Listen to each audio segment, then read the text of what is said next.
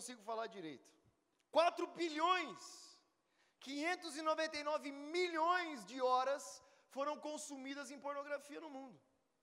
Isso dá mais ou menos 191 milhões de dias, o que dá quase 500 anos de tempo consumidos em um ano em pornografia. É a idade do Brasil, tudo que o Brasil já viveu, desde Pedro Alves Cabral, né, que chegou, descobriu o Brasil, tudo, todo esse período foi consumido em um ano em pornografia. É como se pegasse toda a população mundial, 7 bilhões de pessoas que existem, e colocasse os caras para assistir pornografia. Pelo menos 3 minutos no ano, todo mundo assistindo. É um número assustador. Agora, mais do que a gente pensar, e é, é, é para esse lado que eu gostaria de levar. Mais do que você pensar que, meu Deus do céu, os caras gostam muito de pornografia, para assistir tanto assim, é que para se consumir 500 anos, foram necessários produzir 500 anos. E esse é o ponto que a gente não vê. É ali que os, às vezes os nossos olhos não enxergam, que as pessoas não enxergam, que não se fala. Para se consumir é necessário produzir. Você acha que 37 vídeos da indústria de Hollywood pornográfica, que é onde as pessoas são todas felizes e ricas e maravilhosas. Sabe que nos Estados Unidos, mano, tem, tem, tem fila de lançamento de filme pornô, você sabe disso? Os caras vão para receber assinatura na foto da mulher pelada, a mulher fica assinando. E a galera está na fila, isso é cultura faz parte, são as porn stars, realmente existe isso. Graças a Deus não chegou no Brasil ainda uma mentalidade dessa. Mas olha só, você acha, isso que eu quero dizer, você acha que 37 vídeos diários conseguem manter 500 anos de acesso em um ano? Não. Não é essa indústria que alimenta todo esse consumo. Tem alguém alimentando, e é isso que eu gostaria de pensar, que você pensasse comigo. E ali se torna a urgência da nossa mensagem, que vai ficando terrível, olha só. Nenhuma indústria cresce. Ah, perdão, pulei o. Ó. Segundo pesquisas, 64% dos jovens, hoje vivos, na nossa geração, entre 13 e 24 anos, consomem pornografia semanalmente. Isso significa, meus irmãos, a gente tem que pensar ó, a longo prazo, o que está acontecendo, o que, que isso pode gerar. A gente precisa pensar agora, pensar numa solução agora, porque isso significa que a geração do futuro, a geração que vai passar as leis, que vai criar as músicas, que vai criar os filmes, a forma de se viver, que vai ensinar a humanidade como se vive, mais da metade dessa população do mundo moderno que nós vivemos são consumidores de pornografia semanalmente. Agora, é impossível pessoas terem contato com algo assim semanalmente e não ter a sua mente moldada por isso, não ter a sua forma de pensar moldada por isso. Como se enxerga, como se valoriza a humanidade. Sabe, é, é, é, impossível, não é à toa que no mundo que nós vivemos hoje, tudo se é visto pela lente da sexualidade. A sexualidade é o centro do universo. Não, é, virou pauta política. A política é vista pela sexualidade. A economia é vista pela sexualidade. Tudo é visto por meio da sexualidade. Tudo. Tudo se resume ali. A psicologia é vista por. Até o centro do universo é a sexualidade. Como? Por quê? Porque realmente nós estamos expostos a isso o tempo todo. E o grande problema é que expostos a uma forma muito pervertida de se pensar sexualidade.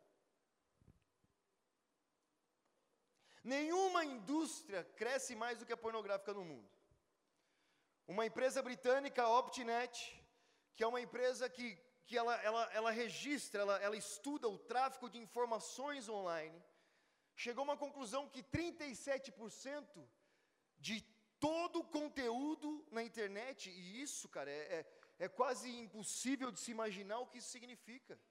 Sabe, todos os dias, mi, milhares de horas de conteúdo, de vídeos, de informações são postadas ali. Nós vivemos nesse universo. Se tirar o smartphone de você, você, você não faz mais nada. Você não consegue comer. Como é que come? Eu não lembro. Não é? Você faz tudo pelo celular. Não, não, é? tipo assim, não, tem o horário, tudo, tudo é ali. Banco, ônibus, cartão, telefone, tudo, tudo é pelo celular. Nós estamos imersos nesse universo. Não tem como nós estarmos ali, não, não tem como a gente estar fora disso. É um, nós vivemos online. Você consegue imaginar a sua vida offline? Eu fiquei um mês sem celular, meu Deus do céu, parecia outra pessoa, estava feliz da vida, mas não dá. Não dá, né? Porque você tem que conversar com as pessoas, você tem coisas para resolver, você não vai fazer por carta, não tem mais como. Pombo correio, não resolve, demora. Então você tem que estar ali. A primeira coisa que você faz quando você abre o olho é buscar o celular. Assim, você está ali o tempo todo, as pessoas estão ali. Agora, nesse mundo que nós vivemos, o que é maravilhoso, porque a velocidade da informação facilitou muito a pregação do Evangelho. Sabe, o que se pode ser feito é incrível. Eu me lembro do John Piper falando sobre a tecnologia e chorando, pensar, eu nunca imaginei que eu poderia pregar o Evangelho no mundo inteiro, de um só lugar. É incrível o que pode acontecer, é fantástico. Mas ao mesmo tempo, olha só, quase 40% de tudo o que está ali é, de é pornográfico. Isso significa que não tem como você estar no mundo desse e em algum momento você não ser atingido por uma informação assim. E não se respeita idades, desde o mais novo ao mais velho. Então aqui eu estou pensando sobre os nossos filhos. Eu estou pensando sobre as crianças. Eu estou pensando em todo mundo que está imerso ali. Não, sabe, Alguma informação em algum momento vai chegar, do mais novo ao mais velho. Não existe proteção para isso mais, porque a internet está totalmente repleta, contaminada de conteúdos assim. E por que isso é tão interessante? Será que é porque só porque as pessoas gostam? As pessoas também gostam de outras coisas. Mas o grande ponto é que pornografia, meu irmão, dá muito dinheiro. 100 bilhões de dólares são movimentados anualmente pela pornografia. É a empresa que mais cresce. Tem muita gente ganhando muito dinheiro com isso. Agora, será que são é o dono da Playboy que ganha todo esse dinheiro? Será que é essa indústria pornográfica, glamurosa, que ganha todo esse dinheiro? Agora, quem que está ganhando esse dinheiro? Olha isso daqui, acredita-se. Olha o Pablo aí, ó. Sei se você conhece, né? Narcos. Acredita-se que a indústria pornográfica já ultrapassou o tráfico de drogas e alcançou a segunda posição no ranking de lucratividade para o crime organizado. Aí talvez você olhe para isso e fale assim, mas como isso é possível? Isso não faz sentido? Será que os caras vendem droga na, na, banca de jornal? O dono, o, o, dono, o dono da banca é traficante agora? Como que ele pode estar faturando tanto assim? Acredita-se que a pornografia só perde para o tráfico de armas, para o crime organizado, na lucratividade para o crime organizado. Isso que a gente está falando é muito sério, meu irmão. Porque, como, e talvez você se pergunte, como que o crime organizado pode faturar com a pornografia? Afinal de contas, eu achei que eu podia comprar uma revista na banca de jornal, paga imposto até, não tem problema nenhum. É, é, é legalizado, não é o Brasil que se começa o ano com uma mulher pelada dançando na TV? Eu, sou da época da banheira do Gugu. Quem é da banheira do Gugu estava lá, mano. Você acha que a gente ficava esperando pegar um sabonete na banheira? Não era isso. Sabe, tinha alguma coisa além. É a sensualidade, a sexualidade exposta. E é algo que parece tão comum, não é comum. Não é algo normal. Quem pode dizer que isso é errado? E como que o crime organizado pode faturar tanto dinheiro? E é nisso que eu gostaria que você ficasse com essa informação. É nisso que não se fala, é isso que acontece por trás das cortinas, é isso que, que o mundo não quer falar. Que alguém está ganhando dinheiro, e quem está ganhando dinheiro é o crime organizado, e como eles ganham. Mas antes disso, o que está acontecendo? Olha, olha o que aconteceu na nossa geração, com essa mentalidade, com a forma com que se vê a sexualidade com as informações que acontecem, com, com o, o, tráfico de informações que acontece, o que houve foi uma banalização total do sexo. O sexo não tem valor mais. Não vale nada. Se sexo fosse dinheiro, não compraria nada. É igual o dinheiro da Venezuela lá, que você pega um monte de nota para comprar uma caneta. Não serve. Não tem valor. Por que não tem valor? Porque não é fácil de conseguir. Se encontra em qualquer lugar. É algo muito banal, é algo fútil, não se vale nada mais. Não tem valor, não é precioso. Você entendeu? Não é raro, é fácil. Algo que é fácil, perde-se o valor.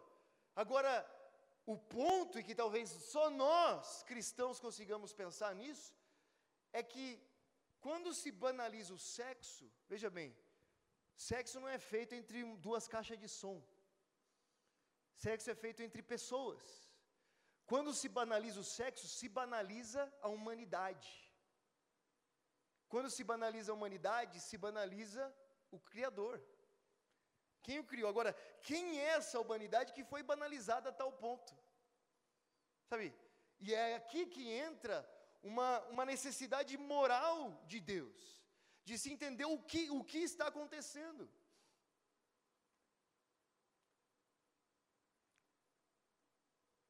Só que fica ainda pior, as informações ficam cruéis, e é isso que eu, eu gostaria principalmente que nós entendêssemos, que nós fizéssemos essa ligação. Há uns anos atrás, eu fui para Amsterdã. Você sabe que Amsterdã foi o primeiro lugar no mundo a, a se profissionalizar a prostituição. Amsterdã está rolando, tem até uma propaganda na televisão hoje, rolando falando de Amsterdã. Amsterdã você pode ser o que você quiser, realmente. Em Amsterdã você pode. Foi em Amsterdã que um homem entrou na justiça e ele, ele entrou na justiça para falar assim: olha, eu não considero um homem, não me considero um homem, eu não me considero uma mulher, eu me considero um cavalo e eu quero ser aceito como um cavalo. E eu quero ter relações com um cavalo. E eu quero ser aceito por isso, no mundo que nós vivemos hoje. Sabe, a gente precisa entender que nós não estamos em Nárnia. O pau está quebrando, meu irmão. No Canadá já se passou a lei da zoofilia. Você sabe o que é a lei da zoofilia? Você pode ter um animal de estimação se você quiser. Se é que você me entende. No mundo que nós vivemos, o mundo moderno, o primeiro mundo, a nossa geração. Agora, lá em Amsterdã foi o primeiro lugar que se profissionalizou a prostituição. Por um lado, as pessoas diziam assim: olha, Ainda bem, isso é um avanço da humanidade. Agora essas mulheres, elas, elas terão dignidade, elas serão protegidas pelas, pela lei. Isso é um empoderamento feminino. A mulher, ela verdadeiramente agora ela pode fazer o que ela quer com o seu corpo, e até se ela quiser vender o corpo, ela faz isso, não tem problema nenhum. E nós fomos para Amsterdã com uma organização missionária, e em Amsterdã, Diferente aqui do Brasil, que você anda pelas ruas e você vê vitrines de roupa, no centro de Amsterdã, você vê vitrines de pessoas. Existem pessoas, o, o ponto de prostituição não é de madrugada numa, numa rua escondida. Não, o ponto de prostituição é 24 horas no centro da cidade, aberto, como. Legal, Perfeito, as pessoas vão lá, você anda, você vê vitrines de mulheres, vitrines de homens, vitrines de transexuais, vitrines de pessoas que você nem sabe o que é. Você não consegue entender o que está acontecendo. Abertamente. Não tem um aviso que vai começar, não. Está liberado. E nós fomos conversar com, com uma agência missionária ali, uma organização missionária que trabalhava com essas pessoas. Por quê? O maior público da, da indústria pornográfica, não aqueles que assistem, mas para os atores, as pessoas que, que fazem os vídeos, o maior público é de mulheres. 94% das pessoas envolvidas na indústria são mulheres. Então, assim, é, é, é muito maior o número feminino. Em estudos com essas pessoas, descobriram que 90% das mulheres que fazem parte da indústria pornográfica, isso falando da, da, desses dos 37 vídeos, que é a indústria pornográfica legal, 90% das pessoas que estão ali, das mulheres que estão envolvidas ali, foram abusadas quando crianças. Então são pessoas que já crescem com uma desvalorização sobre si, ou crescem com o entendimento de tipo, eu sirvo para dar prazer para alguém. É isso que eu sei fazer. Nem se isso me custe o meu prazer ou a minha identidade.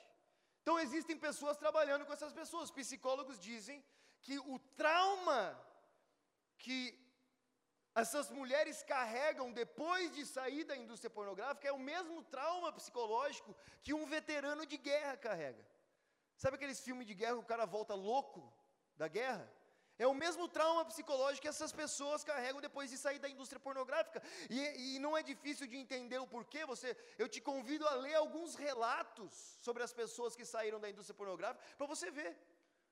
Algumas mulheres dizem que elas saíam dos estúdios direto para o hospital para serem costuradas. Algumas mulheres elas diziam que, que elas se sentiam estupradas todas as vezes. Meu irmão, a ciência diz que uma relação sexual saudável dura em média sete minutos. Quanto tempo dura um filme pornô? Sabe, as pessoas que estão ali, elas não estão ali mais sentindo prazer, não é algo voltado nem para o prazer mais, é, é, é, uma, é, é, é desumano o que acontece. Então existem pessoas que trabalham com esse tipo de gente, missionários que estão envolvidos, que querem entender. E nós fomos conversar com uma organização missionária em Amsterdã. E eu me sentei para conversar com o líder dessa organização, e ele falou assim para mim, ele falou, Luca, essa prostituição que você vê nas vitrines de Amsterdã, que o mundo todo vem aqui para ver, que é o que vende, é a prostituição para inglês ver. A verdadeira prostituição de Amsterdã está nos quartos de hotéis, onde as mulheres que trabalham ali são proibidas de sair, onde tem os seus, as mulheres têm os seus passaportes confiscados. Meus irmãos, estima-se que existem, existe hoje no mundo mais escravos sexuais, escravas sexuais, do que escravos trazidos da África para o Brasil. Vivos, nesse momento, acontecendo. E é aí que o crime organizado ganha dinheiro. O que eu gostaria de mostrar para você hoje é que a pornografia não é paga com, com dinheiro, cara. Ela é paga com vida. Ela é paga com sangue. Ela é paga com sofrimento. Algumas semanas atrás fecharam uma casa de prostituição em São Paulo, uma casa de prostituição chinesa. Saiu nas notícias. Alguém chegou a ver isso? Poucas pessoas viram. Você vê, é uma notícia aqui. Para que falar sobre isso, não é? Ontem que estava passando uma notícia na, na, Globo também do tráfico sexual na Europa, que está acontecendo, mas a notícia passava meia-noite, não, não vou falar sobre isso. Não é tão bom de mostrar isso. Os jornais da Inglaterra tentam esconder, as pessoas tentam esconder, mas fechou uma casa de prostituição aqui em São Paulo de mulheres chinesas que eram mantidas em cativeiro para manter relações sexuais com os homens e só conseguiram fechar essa casa porque uma, uma das mulheres pegou o telefone de uma cliente, de um cliente, ligou para o seu pai na China e o pai entrou em contato com a embaixada, e a embaixada entrou em contato com a Polícia Federal e conseguiram chegar lá e descobrir o que acontecia. Há poucos meses atrás, antes de eu sair de Londres, uma notícia explodiu na BBC, lá no jornal, de uma mulher da Ucrânia que chegou até a polícia contando o que estava acontecendo com ela, e ela disse que há alguns anos atrás, no centro de Londres, ela foi raptada. E ela foi levada para uma casa no interior da Inglaterra, aonde ela era abusada por mais de 20 homens diferentes todos os dias. Essa é a prostituição que ninguém vê. Essa é a prostituição que dá dinheiro. Sabe por quê? Por quê? Uma vez que se produz a droga, você produz a cocaína, você vende a droga, a, o usuário usa, ela teve um fim. Um ser humano pode ser usado e reutilizado diversas e diversas vezes por dia. E é isso que acontece. É isso que acontece no nosso mundo hoje. Perceba, é impossível você passar por esse mundo e não ter tido acesso com algum filme pornô. É, é impossível no mundo que nós vivemos. Você pode perceber que a maioria são vídeos caseiros. A grande maioria são vídeos caseiros. E a maior busca da pornografia na internet são de vídeos agressivos. Vídeos onde existe realmente um abuso. Sabe, é uma, é uma, é uma agressão contra a outra pessoa, é um abuso que realmente acontecem. Sabe, a maioria dos vídeos que chegam, que circulam, esses vídeos que, que mantêm a indústria, não são de pessoas que nem mesmo que desejam fazer isso, meus irmãos, mas que estão condicionadas a uma realidade assim. Essa mulher, ela diz que ela passou quase cinco anos dentro de um cativeiro, e todas as vezes que ela tentava sair desse cativeiro, ela era ameaçada. As pessoas falavam assim: se você sair, nós pegamos a sua irmã. Nós sabemos onde a sua mãe mora. Isso acontece nos nossos dias. Agora, quem que vai se preocupar com isso? Quem? Fala para mim. Talvez chegou a hora de surgir uma indignação, como surgiu no coração de Paulo ao ver a idolatria, surgir no nosso coração. Como surgiram nos primeiros cristãos, ainda você sabia que foi um, nos anos 300 depois de Cristo, o primeiro homem a se levantar contra a escravidão foi um cristão. Por quê? Porque entendeu que essas pessoas que estão no comércio, essas pessoas que estão passando por isso, elas foram, elas são feitas à imagem e semelhança de Deus. Tipo, não é qualquer coisa que está ali na frente das câmeras. Não é um objeto de prazer, não serve para nada. Não é só para o prazer, não é para ser destruído, não é só para ser tratado com nada, como nada, como se não fosse nada. Sabe, as pessoas que estão ali são pessoas, pelo amor de Deus. E mais do que isso, foram pagas com a vida do próprio Deus. Jesus morre numa cruz por elas. Agora, se Jesus morreu por elas, nós não podemos colocar um preço nessas pessoas. Entendeu? É um absurdo diante da verdade do Evangelho, é um absurdo diante da criação o que se faz com a humanidade. Nós lutamos por tantas causas, quanto mais essa causa, veja nos números, é urgente, é urgente que se levantem pessoas por, em proteção dessa gente. É urgente que se levantem jovens pensando diferente, porque no mundo que nós vivemos, isso é normal, isso é bom, você sabe.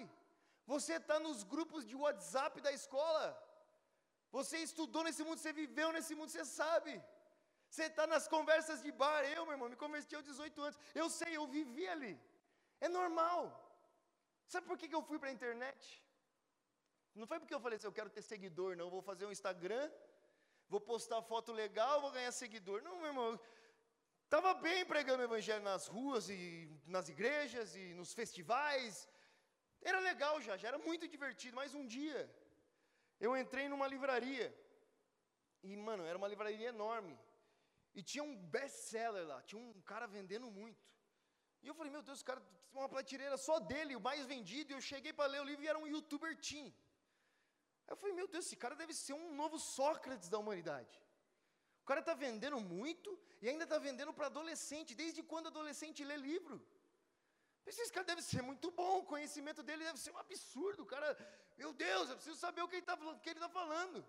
Aí eu peguei o livro do cara e comecei a ler. O que, que esse cara está falando para milhões e milhões de adolescentes? Milhões e milhões de jovens. Esse cara estava ditando a forma de se pensar. Era uma influência. O adolescente ele sempre busca um exemplo. Ele sempre busca alguém que ele possa parecer, um herói, alguma coisa. Ele está atrás de um exemplo de vida. Se ele não encontra no seu pai, ele vai buscar em outro lugar. Aí esse cara vendendo muito, eu peguei o livro do cara e falei, vamos lá, vamos ver o que está acontecendo. Aqui no Brasil, aqui, nosso, nossa época, nosso tempo. Aí ele pegou uma estava, daí chegava uma hora que ele falava assim, um maravilhoso dia, e aqui ele era o ápice da vida dele.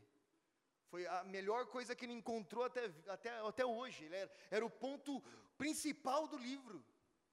Era, foi ali que a vida dele mudou. E ele chegava assim, um maravilhoso dia.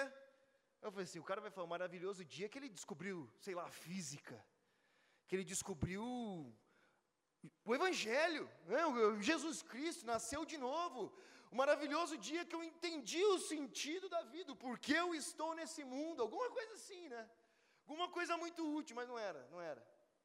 Estava escrito assim: o maravilhoso dia em que eu descobri a masturbação. Aí ele começava a relatar, meu irmão, como a vida dele mudou. Ah, antes o mundo era preto e branco, agora era colorido. O meu mundo mudou completamente. A minha vida mudou. Eu não sou mais o mesmo. Foi um novo nascimento. Ah, o dia que eu descobri a masturbação, eu falei: "Meu Deus do céu!" É isso, cara, é isso que a galera está lendo, é isso que o cara está ensinando.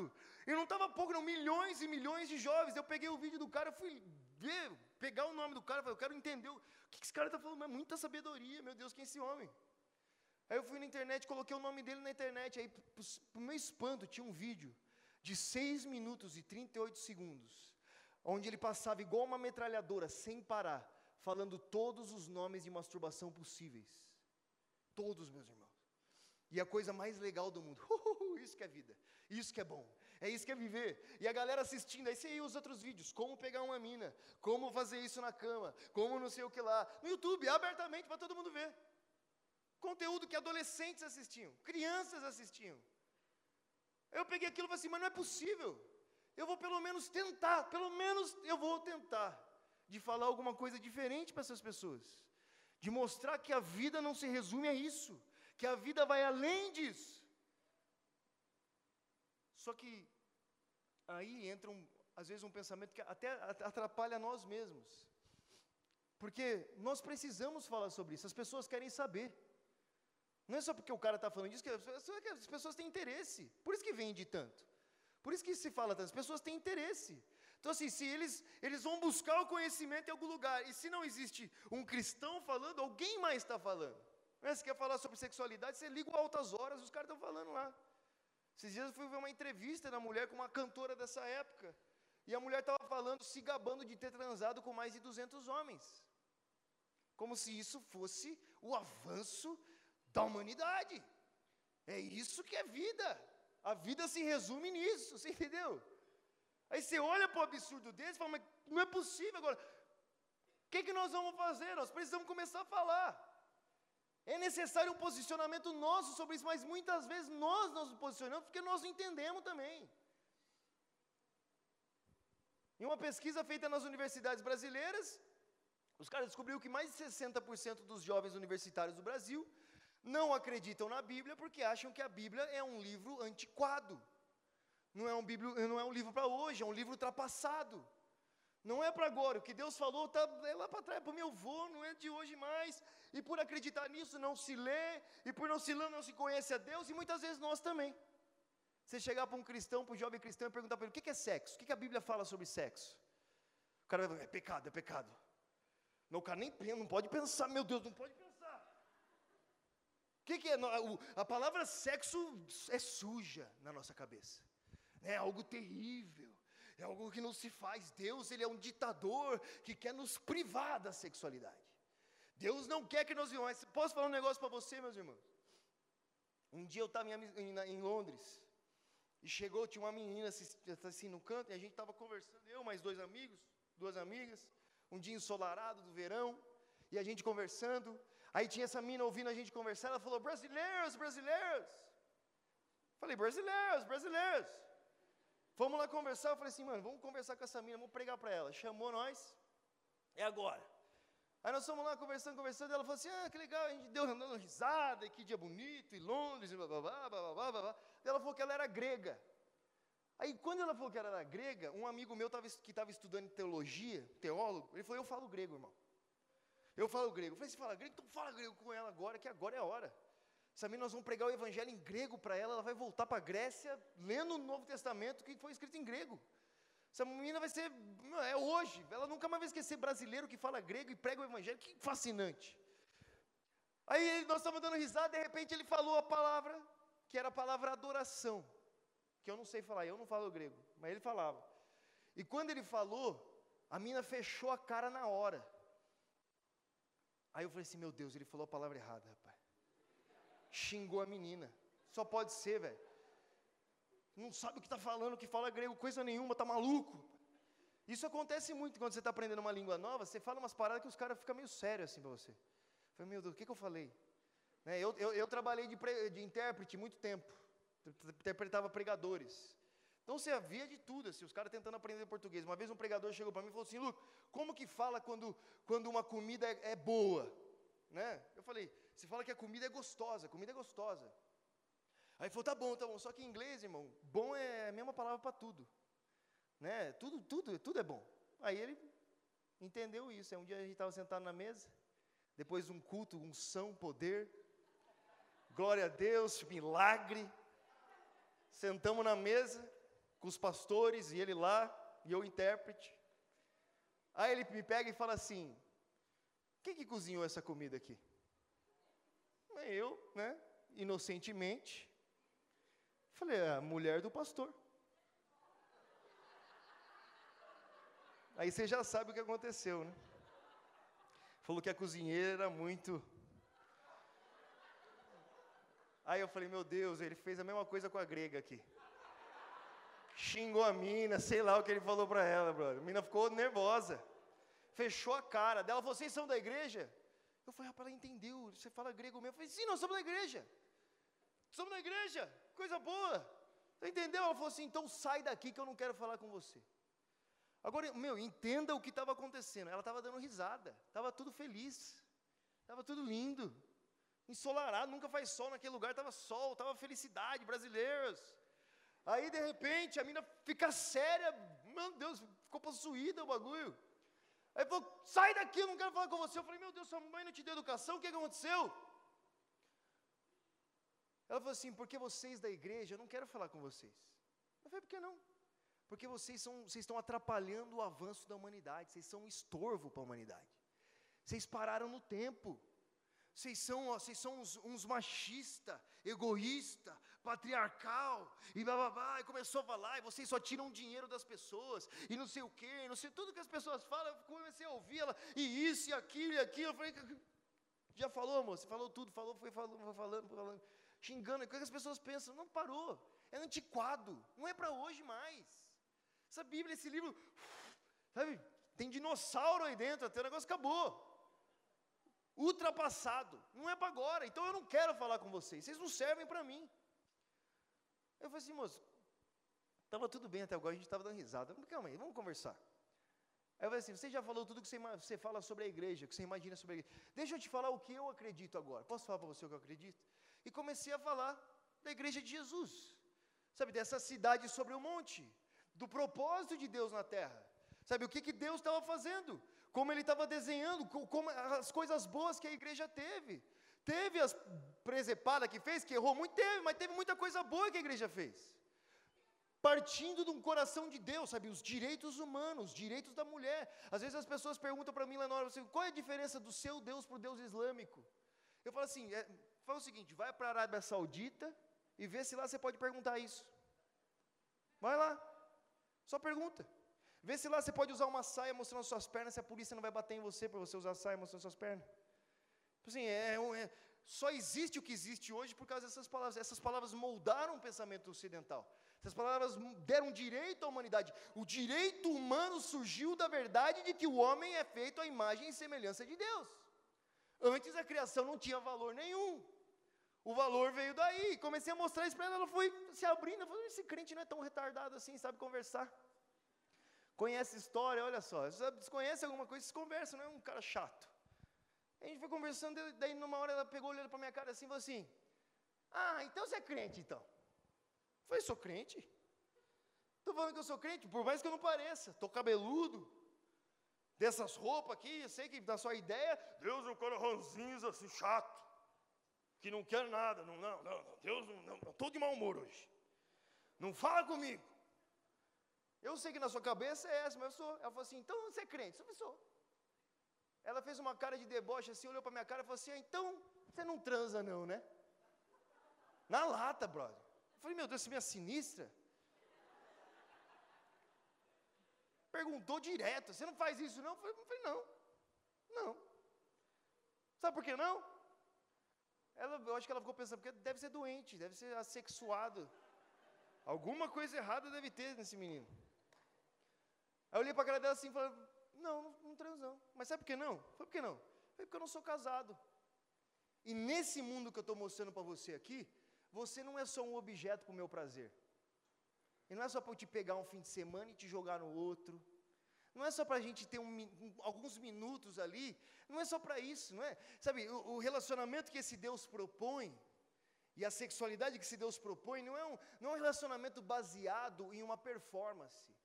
Sabe, igual assim, não é um relacionamento como que com um, um vendedor, que você está comigo se eu te dou um bom produto. Mas se você encontrar alguém melhor do que eu, você me deixa e vai com ele. Não é um relacionamento que eu tenho que viver provando para você que você tem que ficar comigo, que eu sou melhor que os outros, senão você me deixa a qualquer momento. Não é isso. E posso falar um negócio para você? Esse livro chato que você fala aí que você acha que é antiquado, sabe uma coisa? Tenho que falar um negócio para você. E talvez é o que nós temos que falar para o mundo e às vezes nós temos que entender. Não foi o MC Catra que criou o sexo, irmão. Foi Deus que criou. Aí eu olhei para ela e falei assim: esse livro chato que você fala, sabe como começa a história da, do mundo? Desse Deus chato que você acha que é antiquado, sabe como? Como? Deus cria a humanidade, aí ele faz o homem, aí ele faz a mulher da sua costela. Quando o cara acorda, ele olha para a mulher e fala: Uhul! Essa sim é ossos meus. Você imagina Adão, meu irmão. Andando pelo jardim só via vaca, bezerro, árvore, anjo. Está lá, de repente aparece uma mulher na frente dele. E ele fala assim: essa sim é osso dos meus ossos, essa é carne da minha carne. E posso falar um negócio para você? Deus colocou o desejo sexual na humanidade. Foi Deus que colocou. Não foi o capeta, não. Foi Deus que criou o prazer, eu falei para ela. Deus criou o prazer. Deus criou o sexo. Deus criou os sentimentos, a questão é que nós conseguimos perverter tudo que é bom. Até isso que Deus criou. Agora você imagina se Deus não tivesse colocado esse desejo em você. Imagina Adão andando lá no jardim, acorda, vê Eva, fala: Ah, não gostei não, sai andando. Vem cá, amiga, vamos fazer um piquenique. Não, não ia dar certo. Adão olhou para Eva e curtiu o que viu, irmão. Gostou. Aí depois que gostou do que viu, Deus falou assim: então vai, menino, vamos, vamos para cima. Multiplica. A primeira palavra que sai da boca da humanidade, eu vou para mim, não foi louvado seja Deus, aleluia. Não, não. Primeira palavra que você vê o homem falando na Bíblia é: essa é osso dos meus ossos, meu Deus. Essa é carne da minha carne. Talvez para os mais românticos, você disse que foi um poema. Deus, Deus fez um poema de amor. Ou uma cantada em Eva também. Só que foi assim, assim que ele viu, falou assim: olha, mas Adão viu a Eva e falou: essa é osso dos meus ossos, essa é carne da minha carne. Aí Deus falou assim: então vai para cima, multiplica. E eu posso falar um negócio para você: na época não tinha inseminação artificial, não. Tinha que ser de vias de fato, tinha que acontecer. Só que como que acontece? Primeiro Adão olha para ela e fala assim: ela é ossos meus ossos. Ela é carne da minha carne. Adão não foi lá e testou para ver se era. Adão não provou antes, depois não, falou, ela é. E porque ela é, então eu posso me entregar a ela e ela se entregar a mim. Um relacionamento de Deus, a, a, a propósito de Deus, um relacionamento baseado em uma aliança, é um lugar onde você é, é segura para você você mesmo. Deus, quando criou a humanidade, quando Ele criou o sexo, Ele não estava só pensando no seu prazer, Ele estava pensando em você por inteira. E é por isso que Ele coloca a verdade de que seja feito dentro de, uma, de, um relacionamento com uma aliança. Não é porque Deus é tapado, quadrado, antiquado e não quer que você tenha prazer. É porque Ele quer que você tenha prazer verdadeiro, genuíno. É um lugar onde Ele quer que você seja você mesma, onde você está segura, onde você sabe que você não vai ser abandonada a qualquer momento. Mesmo depois de se entregar, enquanto eu falava isso, a mim encheu o olho de lágrima. Porque você vive nesse mundo, você sabe como é. Você sabe, brother. Ou, ou você, você já viu, você já teve o coração quebrado, ou conhece alguém que teve o coração quebrado, ou já quebrou o coração de alguém. Eu fiz parte, eu faço parte dos três grupos. Aconteceu tudo comigo antes. Meu irmão, me converti aos 18 anos. Antes dos 18 anos eu possuía o demônio, não era ele que me possuía. Eu cresci nesse mundo. Eu sei como é ver a humanidade como objeto de prazer. Eu sei o que é isso. Eu experimentei isso. Eu sei o quanto isso é danoso, eu sei o quanto isso é destrutivo, e eu sei a diferença que faz uma verdade de Deus. Eu sei a diferença que faz na, no relacionamento, sabe, na forma de ser, quando a verdade divina entra em ação. Eu falei para ela assim: eu não faço porque eu não, ah, só porque Deus mandou não fazer, eu faço porque tem um propósito maior, tem um motivo maior. Deus não era quadrado e chato, Deus não estava querendo ser um ditador, não faça isso só porque eu, eu sou um Deus egoísta, não, não é para fazer, não quero, hoje não. Não, é porque Deus pensava na sua criação. E mais do que isso, olha o que acontece na Europa hoje, meu irmão. O Reino Unido, eu morei muito tempo lá, minha adolescência foi lá. O Reino Unido foi um dos primeiros países do mundo a se legalizar a, o aborto. E só o ano passado, isso você encontra nos sites da, da, da, do governo. O governo disponibiliza esses dados só no ano passado. 156 mil abortos foram realizados na Inglaterra. 156 mil. E diferente da, da, da, da, da ideia de, daqueles que defendem a prática, o número não diminui, só aumenta. 5% pelo menos todos os anos. E eu posso falar um negócio para você: o problema social na Inglaterra não é dinheiro. Lá é bom se ter um filho na adolescência. Eu tive muitas amigas que tinham filhos com 14, 15 anos e o pai não registrava de propósito, porque o governo banca o filho. Então a pessoa ganha um salário todos os meses, ganha um apartamento. Porque tem um filho, o governo banca, existe uma ajuda. O problema não é financeiro.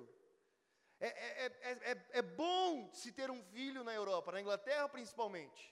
Mas mesmo assim, um mundo como esse, 156 mil abortos foram realizados em um ano. Isso é um holocausto silencioso. Agora, nesse grande número, mais de 80% das pessoas que abortaram são solteiras, mulheres solteiras. E depois, e de novo, não é um problema financeiro. E não é um problema cultural, cara. Lá não, lá não existe mais, não é uma vergonha mais. Estima-se uh, que lá uma mulher perde a virgindade, a média de idade que se perde uma virgindade no Reino Unido hoje é com 11 anos de idade. Não é uma vergonha mais ter uma vida sexual. Não é, não é como você pode pensar uma mentalidade conservadora em que é, é terrível, não. Namorados adolescentes dormem dentro de casa sem problema nenhum, vivem juntos. Isso não, não, não faz parte da cultura, lá já é a quarta geração pós-cristã. Aqui no Brasil, o ateu, o jovem ateu, ainda tem que chegar na casa do vô e ouvir: Deus abençoe, meu filho. Estou rezando por você. Lá não, o avô, o avô já estava maluco pra caramba, já estava doido. Então é a quarta geração distante do Evangelho. Agora, mais de 80% dessas mulheres são solteiras. E a grande maioria delas não, não, não são literalmente solteiras, são single with a partner, que significa que elas são mulheres que moram com seus namorados. Mas é um, é um relacionamento muito frágil. Não é um relacionamento baseado numa aliança, num, num propósito. Na verdade, eu, eu, eu me comprometo a estar com você. Eu estou com você não é porque você é boa na cama, é porque você é uma comigo. Entendeu? É porque nós somos carne, nós somos ossos. E eu me comprometo a estar com você. E num relacionamento assim, onde é frágil, como acontece lá, que são ciclos na parte, se surge uma criança, a primeira resposta é: meu Deus, eu não estou preparada para isso, não é a hora. E lá é muito comum de duas pessoas morarem juntas, porque assim, o aluguel é muito caro, então assim, a gente começa a se gostar, vamos dividir o aluguel. Só que eu não tenho um compromisso com você, eu tenho um compromisso com metade do aluguel. Se eu arrumar uma pessoa que paga mais do que a metade, é melhor do que você. E dentro de um relacionamento assim surge um filho. Eu estou expondo para você, um, é, um, é um, sabe, como nós vamos pensar disso? Surge um filho. Se eu não tenho comprometimento real com você, por que, que eu vou ter com um filho seu? Não tem porquê. Agora, dentro de um relacionamento baseado em uma aliança, que é o que Deus propõe, que é um casamento, mesmo que nós não tenhamos planejado ter um filho, mesmo que não estivesse nos nossos planos agora, porque nós nos comprometemos a estar um com o outro. Independente da circunstância, independente do que aconteça, nós estamos dispostos a passar pelo desafio de criar um filho também. E agora o problema fica ainda muito maior, porque os médicos no Reino Unido, meus irmãos, eles já estão, estão desesperados, dizendo que o índice de suicídio entre as mulheres que abortam mais do que três vezes é muito maior. Por quê? Porque a mulher não foi feita para matar, a mulher foi feita para dar luz, para dar vida. Quebra-se o ciclo da vida, quebra-se o ciclo da, da, da existência, quebra-se o motivo disso tudo aqui. Agora, o grande problema nessa mentalidade, e a gente precisa pensar nisso, meus irmãos, é urgente, é que o que acontece nesse mundo, nessa forma de se pensar, nessa banalização da sexualidade, nessa mentalidade pervertida sobre o sexo, não é a destruição do sexo em si. A humanidade vai continuar fazendo sexo, nem se for com um cavalo, eles vão fazer. O que se destrói é onde o sexo é necessário. E não é na adolescência, não é na frente do computador, não é só para o prazer, é em um casamento, é em uma família. Você não precisa casar mais. Você não precisa ter uma família mais. Não existe isso. Isso é antiquado. E quando se destrói a família, se destrói tudo. Agora, quem que pode dizer que isso é diferente? Quem que pode apontar o caminho diferente se não for a gente, meus irmãos? Nós não, estamos nesse mundo à toa, nós não vivemos nesse período à toa. Sabe, o que está diante de nós é urgentíssimo. Nós precisamos colocar isso diante das nossas orações, diante do propósito, falar, Deus, como nós podemos resolver isso? Sabe, se o mundo já está assim agora, imagine daqui uns anos. A, é a banalização total da humanidade. Não se tem valor em nada mais. Não se existe certo e errado mais. Não se existe mais nada. Cada um é o que quer da forma que quer, nem que isso custe a vida de alguém.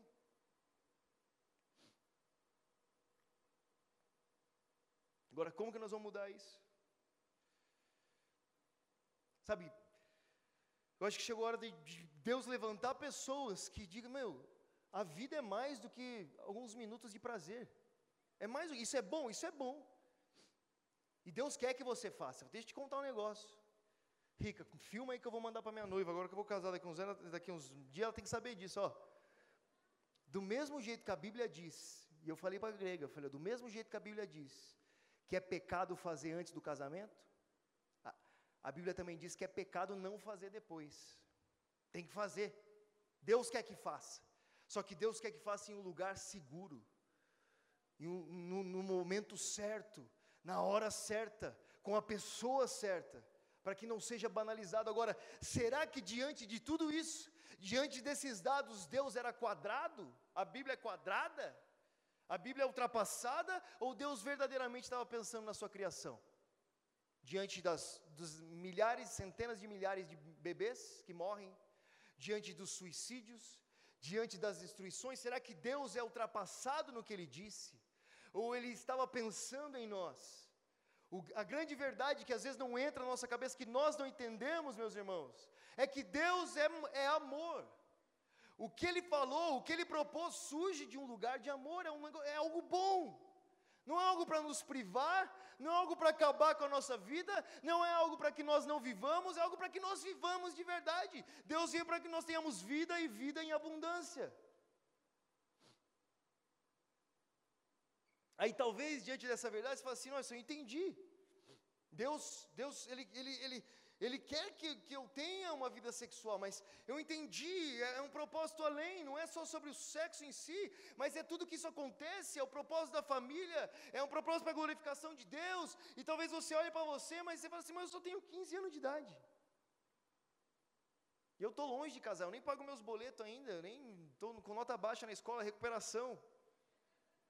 Como que eu vou casar? Talvez não esteja na hora de casar, e não estando na hora de casar, significa que você não está na hora de fazer sexo também, irmão.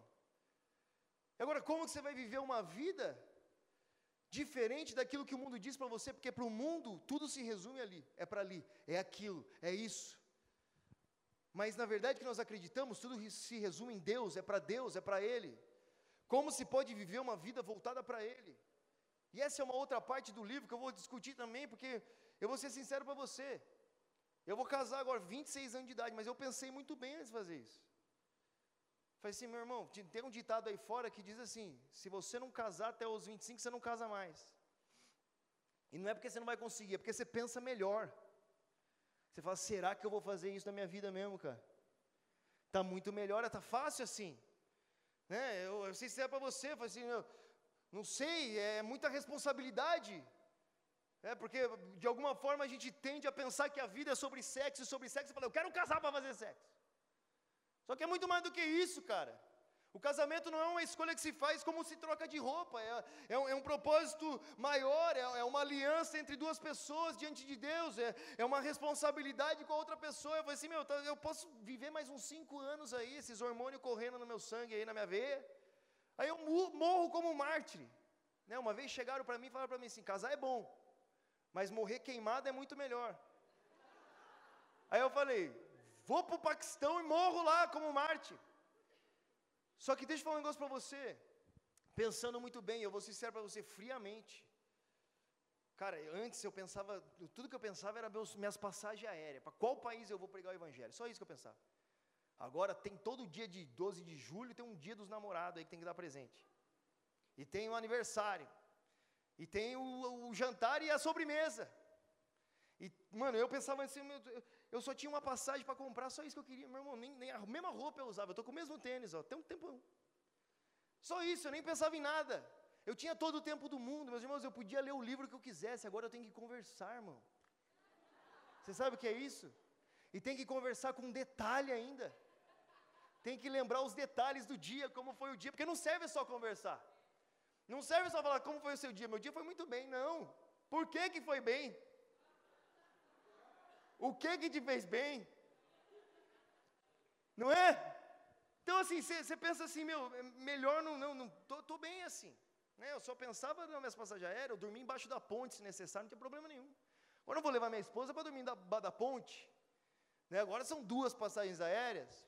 É, quando você está sozinho, a bagagem é mais leve. Tem tantas coisas que você só faz quando você está solteiro. Mas meditando sobre isso,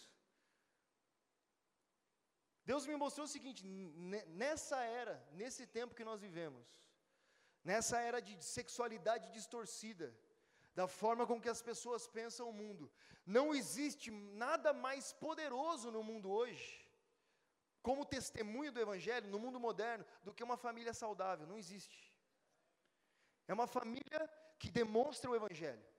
Não é à toa que Paulo, falando para Timóteo como escolher os diáconos da igreja, ele fala assim: um homem casado com uma mulher só, que governa a sua casa. É isso, porque que mostra, se o cara tem uma, uma família saudável, isso, isso comprova a nossa verdade, porque está tudo, tudo deturpado, tudo destruído. Sabe, não existe mais, então não existe um testemunho mais forte do que isso. Então Deus quer que você case, Deus quer que você case. Eu, eu tenho para mim que se Paulo vivesse nos nossos dias hoje, o conselho dele seria diferente sobre casamento. Porque hoje, meu irmão, hoje você precisa. Uma família demonstra a glória de Deus. Deus quer, Deus quer que você tenha uma família, Deus quer que você tenha uma família saudável. Mas aí vai de você entender: se eu me casar agora, minha família vai ser saudável? Eu estou na hora. O porquê que eu estou querendo me casar? É só para fazer o que o mundo diz que é, que é a vida? Ou o casamento é mais um, é mais um passo para aquilo, para o plano principal de Deus, que é a glorificação de Deus e a pregação do Evangelho no mundo? Porque o casamento não é o fim da sua vida. Eu, eu oro porque o seu casamento não seja o fim da sua vida, irmão. Que ele seja mais uma peça naquilo que Deus está fazendo. Mas para isso você tem que ser, ter, ter, ser sincero consigo mesmo. Se eu fizer isso, é agora, é a hora. Porque às vezes você encontra uma menina de 15 anos de daqui, quantos anos? 15 anos. Encontrei o homem da minha vida. Ah, estou apaixonado, é o homem da minha vida, nós vamos casar com 15 anos, tá bom. Não, mas nós vamos esperar, tá bom. Mas o seu, o seu namorado tem. Que ele é bom no quê? Ah, ele é bom no FIFA. Headshot no CS, rebenta. Aí tudo bem, é o homem da minha vida, nós vamos casar. Aí começa, começa a namorar e passa sete anos. O cara está lá 22 anos e a mina descobre que o cara só é bom no FIFA mesmo. Só é bom no CS mesmo. Aí o que aconteceu? Gastou-se sete anos da vida que não voltam mais. Que poderiam ser usados para coisa certa na hora certa. Sabe, a gente tem na nossa cabeça que às vezes ser solteiro é algo pejorativo. Ou solteiro o cara está aprontando todas, ou está encalhado. Não, cara, existe um momento na vida que você pode viver só para você onde você pode investir a sua vida, se tornar aquela pessoa que Deus quer que você seja, olhar para o lugar certo. Existe uma graça de Deus liberada para esse momento, e às vezes, por, por, viver nesse mundo que nós vivemos, nós acabamos vivendo pensando naquilo que nós deveríamos viver só quando nós estivéssemos casados. Perdemos tempo. Nós poderíamos investir na coisa certa, meus irmãos. E pensa comigo, com 15 anos você tem uma cabeça, com 25 você vai ter outra. É impossível que você se relacione com a mesma pessoa friamente pensando. Mas talvez, talvez, você é levado por um pensamento dessa era, desse mundo, que as pessoas dizem. Sabe, eu, o exemplo da minha vida, eu sei o quanto foi destrutivo para mim não ouvir isso daqui. E talvez tantas pessoas se entregam a isso porque não ouviram também. Eu, com 14 anos de idade, desde os 14, eu digo que eu não sou virgem, mas aqui não sou virgem o quê? Que coisa, você não me conhece, rapaz. E que era virgem de tudo, rapaz. Mas por quê? A pressão social, não, não pode ser, você tem que. Não, não, não, não, não sou, não sou, não sou. Por quê? Por quê? Porque é maravilhoso ser virgem. Sabe, é maravilhoso ter me guardado. Não porque eu sou quadrado, mas porque eu entendi um propósito maior da vida. Mas por que isso mudou? Olha só. E aqui é, é uma ênfase importante que eu acredito que se, nós precisamos começar a contar para as pessoas. Deus não quer que você se prive do prazer, Deus quer que você tenha verdadeiramente prazer na sua vida. Só que as pessoas não sabem, elas acham que Deus é quadrado, antiquado, chato, parou no tempo mesmo. As pessoas acham isso. Então eu cresci numa família cristã, mas sabe o que eu ouvia? Como uma mulher ficava grávida? Como eu, o que eu acreditei? A vida inteira que quando uma, uma mulher se casava com um homem, Deus colocava uma semente no umbigo dela e crescia a barriga dela igual uma melancia e surgia um filho. Olha que coisa boa. Uma semente. Sabe como eu descobri que não era assim, meus irmãos? E isso trouxe tantos, tantos prejuízos para mim, tantos, tantos, tantas coisas que se passei que não precisava ter passado. sabe, energia que gastei que não precisava ter gasto, coisas que, uma vida que não precisava ter, ter sido vivida, poderia ter sido diferente. Um dia eu estava jogando PlayStation 1, quem lembra do PlayStation 1? Wing Eleven, lembra do Wing Eleven? Ronaldinho, o Eto'o, era tudo igual os caras. Não tinha gráfico, meu, a gente achava que era incrível, mas nada, mas era gol atrás de gol, você chutava de trás, o gol fazia gol, era loucura. Ronaldinho passava igual um fantasma no meio da galera, era incrível o. Playstation 1, CD pirata, outro pecado, já a gente já estava lá. E jogando, tinha acabado de sair o Playstation, mano, os moleques fascinados, o que, que é isso, meu Deus, uou, Ronaldinho. Aí todo dia depois da escola a gente ia jogar videogame na casa do amigo meu. Até que um dia um tio dele chegou para nós assim e falou assim: Ô molecada, vocês não tem nada melhor para fazer da vida, não? Só fica jogando videogame, vai desperdiçar a vida toda jogando videogame? Faz algo melhor da vida? E a gente começou a perguntar: o que pode ser melhor do que videogame? Tem alguma coisa melhor do que isso? Não é possível. Aí ele falou assim: pera assim que eu vou arrumar o que, que vocês, para vocês, alguma coisa para vocês fazerem. Aí ele foi lá, o tio dele era baterista de uma banda de rock. Tinha uns magos desenhados na parede, o quarto do cara era sinistro também. Aí chegou, abriu o guarda-roupa assim, o armário tinha uma pilha de revista. Eu lembro de olhar aquela revista e falei assim, os caras roubou a banca de jornal. Aí ele foi lá, olhou as revistas, pegou uma revista no meio, chegou para a gente assim, entregou a Playboy na nossa mão. Falou, ó, isso aqui é melhor do que videogame. Aí nós, moleque doido, pegamos, eu peguei a Playboy, eu lembro até hoje, peguei a revista assim, abri, falei, nossa, é mesmo. Aí ele pegou, falou assim: então vem aqui. Tá vendo essas meninas aí? Vai pegar essas meninas, cara. Vai pegar as meninas. Olha essas mulheres isso é muito melhor que videogame. Aí criou-se na nossa cabeça que o quê? Que o relacionamento, a sexualidade é só mais um videogame. E é assim que uma geração pensa. É só mais um passatempo. Só mais um fim de semana. É só mais um momento junto. É só um videogame. Agora, quem que vai dizer que isso é diferente enquanto as pessoas morrem, meus irmãos? A psicologia, ela já ela diz que é para o inconsciente, para o subconsciente do ser humano, ele não consegue dividir o sexo de uma entrega. Sabe, para o subconsciente ele está se entregando, ele está sendo um realmente com a pessoa. Para o consciente, talvez não. A pessoa diga assim: não, eu estou fazendo é só por prazer mesmo, é só isso que eu quero. Mas para o inconsciente, não. Pra, verdade, o verdadeiro ser está se entregando, é por isso que tem tanta gente destruída, porque se entrega para todo mundo, fica um pedaço para todo lado. Quando não foi isso que foi feito para você se entregar para uma pessoa só, sem uma, não é porque Deus é quadrado, é porque Ele, ele sabe o que está falando. Agora, assim, quem vai dizer para essa geração que tem que ser assim? Sabe, é, é, é urgente.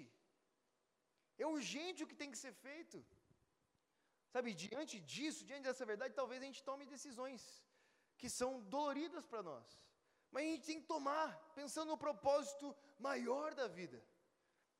Então, meus irmãos, isso daqui é uma tentativa. Sabe, isso é tão difícil de se falar, não é fácil falar disso. Mas eu não tenho vergonha de falar, porque eu estive lá. Eu fiz parte desse 64%. Eu, eu, meu irmão, eu sou da época que começou a surgir a internet, a gente comemorava em cada site sem vírus que existia, a gente ficava doido felicidade, olha lá, entra em tal, tal, tal, entra em tal, não tem vírus, não tem vírus, não tem vírus. E eu sei o quanto isso me destruiu, o quanto fez mal, o quanto eu desvalorizei quem estava diante de mim, e o quanto essas verdades trouxeram vida. Agora, alguém tem que falar, cara. Alguém tem que se levar por essa causa. E eu creio que Deus está aqui. Você, Ele te trouxe aqui para que você seja essa pessoa. E eu, o, o, propósito, no, a nossa oração não é para vir aqui para expor isso aqui na sua cara e falar assim, o quanto pecador você é, talvez você passa por isso. Não é, cara. É para mostrar um ponto diferente. Talvez você, como eu, também não foi ensinado. Você, como eu, vive em um país onde se idolatra a sexualidade, como se fosse o centro da vida. Você aprendeu assim. Mas hoje nós queremos conversar, o livro é para isso, é para mostrar uma visão diferente da vida, que a vida é mais do que isso, que vai além disso que é possível se viver diferente, que existem propósitos mais dignos de se viver, que a vida não se resume no prazer, que existem prazeres maiores do que esses, que nós podemos conhecer a Deus e viver segundo a vontade de Deus, e isso é bom, é bom. Então, cara, eu encorajo muito a você, é muito difícil você falar sobre um livro Em tão pouco tempo, tem tantos assuntos, tantas coisas, o feedback está sendo muito legal, mas é para munir você mesmo de argumentos, de verdades, para que você veja um outro lado, para que você perceba a destruição, para que você veja o que isso financia, e para que você tenha argumentos de mostrar para o mundo que acha que é tudo antiquado, que Deus é quadrado, que não é verdade. Existe uma lógica no porquê. O pecado não é pecado só porque é pecado, o pecado é pecado porque gera morte mesmo, destrói, não é bom, mas existe bondade de se viver. A vida com Deus não é chata, a vida com Deus é vida, é vida de verdade. Então, o propósito é porque realmente encoraje você a levar esse livro, cara, para você ler, para você presentear pessoas, para você entender, para você se posicionar.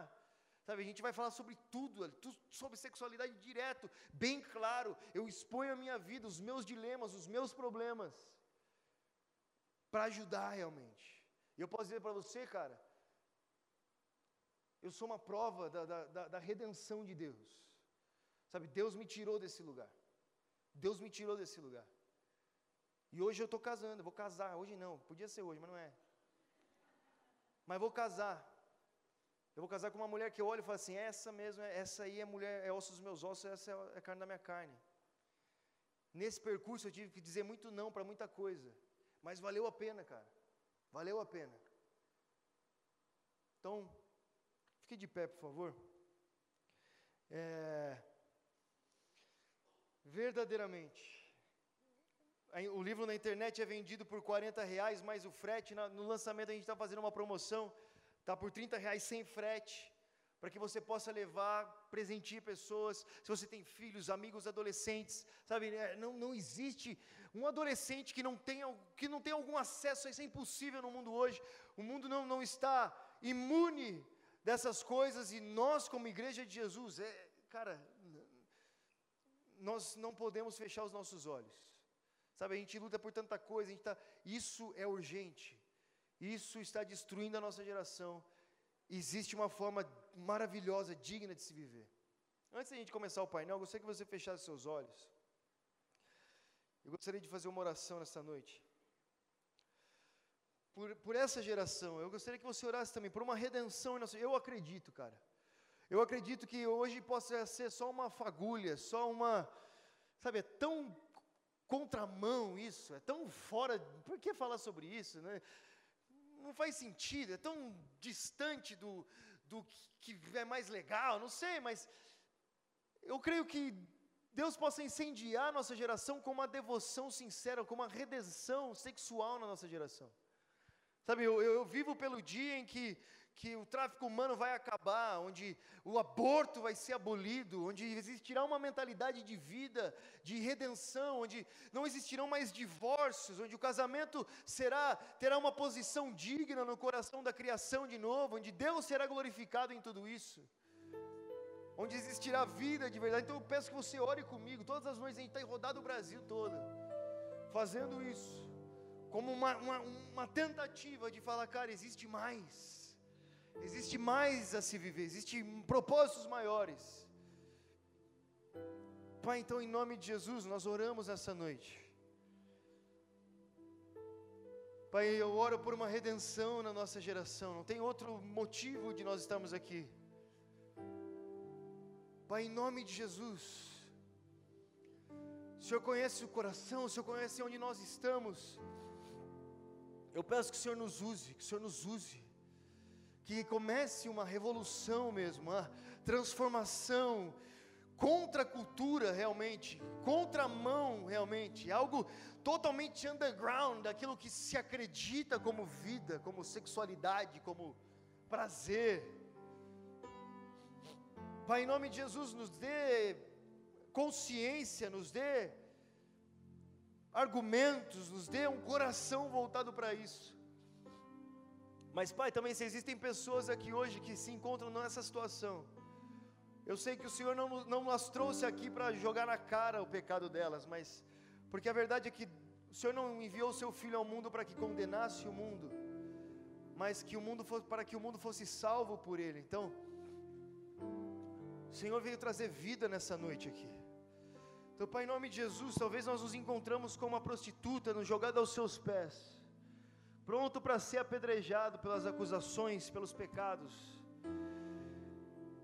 Mas o Senhor, com misericórdia e graça, diz: Olha, eu não te condeno, eu te, eu te perdoo. Se você está diante de mim, é o perdão de Cristo que nos liberta para não pecar mais.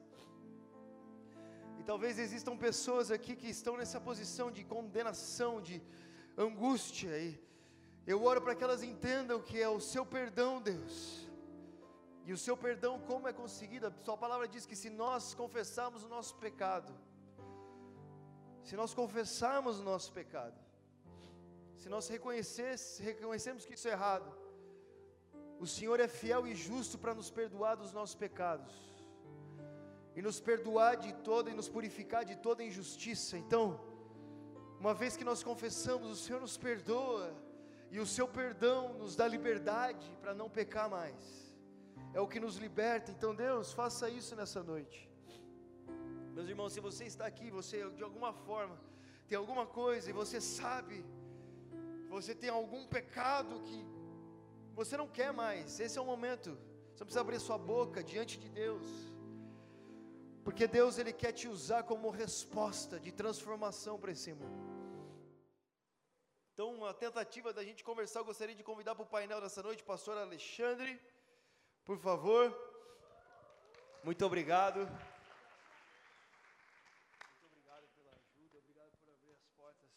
gente aí. E também eu quero convidar meu amigo pastor Gabriel. E também, Shaila, por favor, muito obrigado por vir até aqui nessa noite. Esse casal maravilhoso aí, ó. Valeu, mano. Valeu, mano. E, gente, algumas perguntas foram feitas, vai estar aberto ainda aqui o número para que vocês possam perguntar. E a gente vai tentar responder de uma perspectiva bíblica todas essas coisas tão difíceis, tá? Mas que tão necessárias. Como você viu pelo número, eu espero que você tenha entendido que é urgente tudo isso daqui, gente. Ó, vamos lá. Não consigo abandonar a pornografia. Já orei, jejuei, e hora ou outra caio na tentação. Como posso ser mais forte? Posso começar respondendo? Porque boa parte do livro é sobre isso. É, é, não é só, eu não vou focar no pecado, eu vou mostrar todas as coisas que acontecem, mas o negócio é a solução. Não é não pensar no que nós não devemos fazer, mas é pensar no que nós não é no que nós não podemos, mas é pensar no que nós devemos, é focar nossa energia no lugar certo. Então, assim, para mim, o que serviu muito foi entender o que, que a pornografia significava. Porque por muito tempo eu, era algo normal, era algo que se comprava na banca. Sabe, eu achava, é pecado, porque minha avó é pecado, é pecado, é pecado, não se vai, é pecado. Mas eu não entendia realmente o que significava. Por que, que é pecado? O que, que diz que isso é pecado? Por que, que é pecado traficar seres humanos? O que, que, que isso que há de errado nisso? Então é você começar a entender o porquê, o que, que isso gera. Então, primeiro, é, é olhar para o lugar certo, é, para os olhos, sabe? Perceber que são pessoas que estão ali, que estão se submetendo a situações desumanas, que essas pessoas são imagem e semelhança de Deus, que todo esse comércio, tudo que isso acontece é pago com sangue, é pago com vida, com sofrimento. Tem gente sofrendo verdadeiramente, tem gente presa nisso, tem gente que, que, que que é judiada por essa, por essa indústria realmente, e que eu estou fazendo parte disso, eu não quero fazer parte disso, cara. Você entender, você ter consciência do problema, né? É porque a gente só olha para um lado da moeda, mas o outro lado da moeda, o que, que tudo isso significa? E você percebendo isso, que nem um amigo meu que um dia chegou para mim e falou assim: por que, eu não posso cheirar cocaína? Eu falei, onde você compra a sua cocaína que você cheira? Eu falei, eu compro na boca. E eles compram da onde? O que, que você está financiando? Você sabe o tanto de morte que que acontece todos os dias. Você está dando dinheiro para o cara que pode vir te assaltar ali. Você está financiando o crime. Você está financiando o que acontece. É imoral o que você faz. As pessoas que morrem na Colômbia, os pastores que são perseguidos ali onde é. Então, muitas situações que falta às vezes a gente enxergar. Então, essa foi uma tentativa de você perceber o que é a pornografia. E eu acho muito difícil, meus irmãos, depois que você se é exposto à verdade, você se sentir prazer com algo assim. Não, não, é impossível dar prazer a algo assim. Você percebeu o que está ali, porque você é condicionado a pensar que ali é um objeto para o seu prazer, mas vai muito além disso. Entendeu? Então eu acredito que isso vai te ajudar bastante. Dizer mais algo, pastor? Bom, eu acredito que essa situação, se a gente, uh, por exemplo, uh, eu fui viciado em droga, eu, pastor Alexandre, né? e fui viciado em pornografia. O que me fez sair disso, justamente o que você disse, foi entender a, o que aquilo me prejudicava. Uhum. E, de fato, beijar a lona e no, ao, no fundo do poço me fez ter vontade de subir. Sim. Então, essa parte, da, por exemplo, na pornografia, eu cheguei a fazer uma competição de quem Acho que mais alguém já fez isso, de quem se masturbava mais no, no ambiente. Quando eu me vi, eu estava caído no chão e drogado e tudo, aquela coisa horrível. Mas eu acredito que, de fato, ah, hoje, como pastor e à luz da Bíblia, quanto mais a gente se aproxima da luz, mais a gente tem vontade de se aproximar da luz e as coisas do velho homem vão se passando. Mas eu acredito de fato que conhecer, como você disse, vai nos trazer um benefício. Que aquilo é nocivo para a gente. Então, eu penso assim, pastor. É um, é um mercado, é entender que é um mercado perverso mesmo. É algo de terrível, cara. É algo que não é legal. Não, não é algo que a, que a TV vende como super glamuroso. Não é. É, é um mercado sangrento. Você, você imagina, às vezes a, a gente se escandaliza, a gente fica bravo com a, com a escravidão que no, no, no mundo antigo que fizeram, que foi terrível. Hoje continua. E a gente faz parte disso sem perceber, sem entender o que está acontecendo. Ó, a tentação sempre vai chegar, indiferente se eu tente ou não me cuidar. Mas ela se converte em pecado quando eu pratico o ato, ou só de ser tentado eu já estou pecando? Ser tentado é pecado? Tipo assim, eu senti alguma, eu já estou pecando por isso? De maneira nenhuma, né? A gente, a nossa mente, né? Quem aqui consegue controlar todos os pensamentos que tem?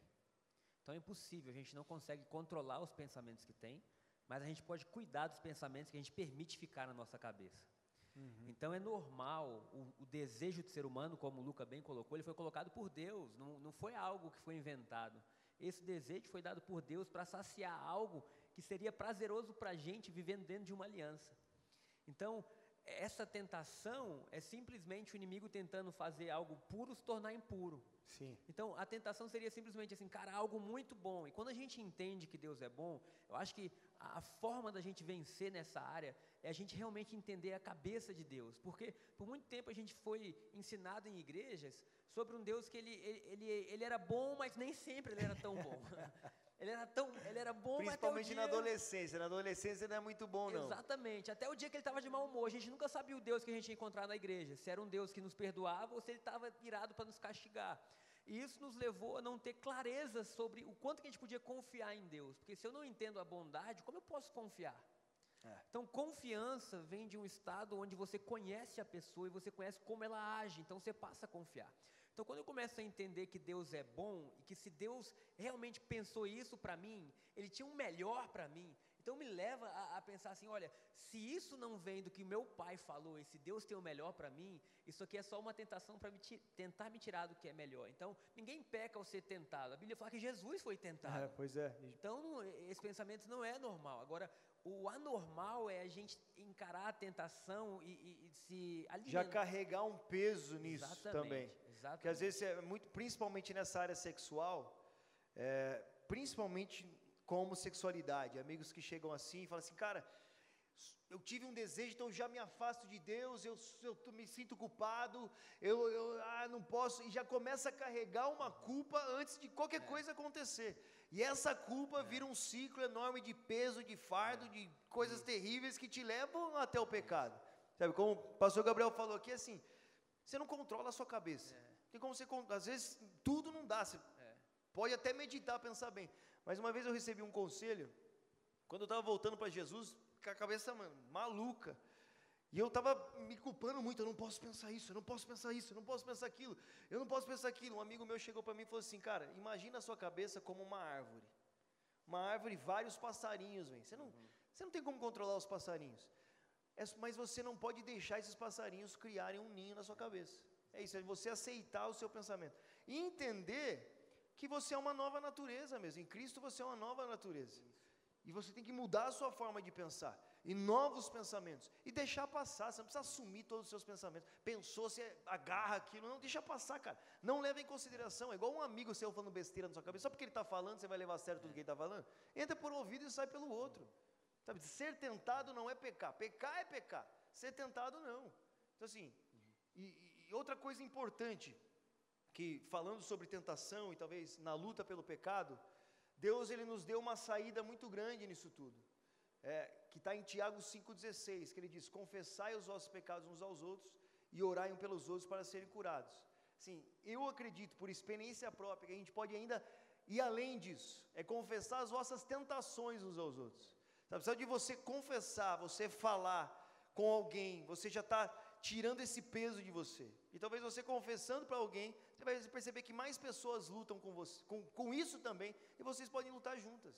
Sabe, você não tem que se entregar e se culpar por isso, e se achar a pior pessoa do mundo, e se esconder numa caverna por achar que você é anormal. Todos temos tentações, todos passamos por isso. E só para complementar um pouquinho, é, até a respeito da primeira pergunta, que eu acho que tudo isso é um ciclo que todo mundo vive, todo mundo passa, independentemente da área. Hoje a gente está falando da área sexual, mas Lucas falou algo agora assim: nós temos uma nova natureza. No hebraico, conhecimento é a mesma palavra para luz e trevas para ignorância. Então, nós, como igreja, precisamos nos apoderar, nos apropriar dessa nova natureza que a gente tem. Porque se nós pensamos que nós somos pecadores, como nós éramos antes de conhecer Jesus, o pecador só sabe pecar. Então não tem como ele sair desse ciclo, porque pecador peca, pecador peca. Mas quando a gente vê como Paulo endereçava as cartas, ele sempre endereçava aos santos. Então, um santo, ele pode às vezes ter uma atitude pecaminosa, mas a natureza do pecado não está mais nele. É a diferença de um porco e de uma ovelha. O porco cai na lama, ele quer ficar lá. A ovelha cai na lama, ela quer sair de lá. Então, nós temos que saber, a nossa natureza mudou. Então, por mais que a gente esteja nesse mundo, hoje nós somos santos. E conforme a sua mente muda em relação a isso, fica muito mais fácil de você vencer as tentações e algum tipo de vício que você tinha antes. É o entendimento do pecado como um acidente, né? não como uma sequência, como o pastor disse. Agora, uma pergunta de uma menina, acho que é bom para uma mulher responder.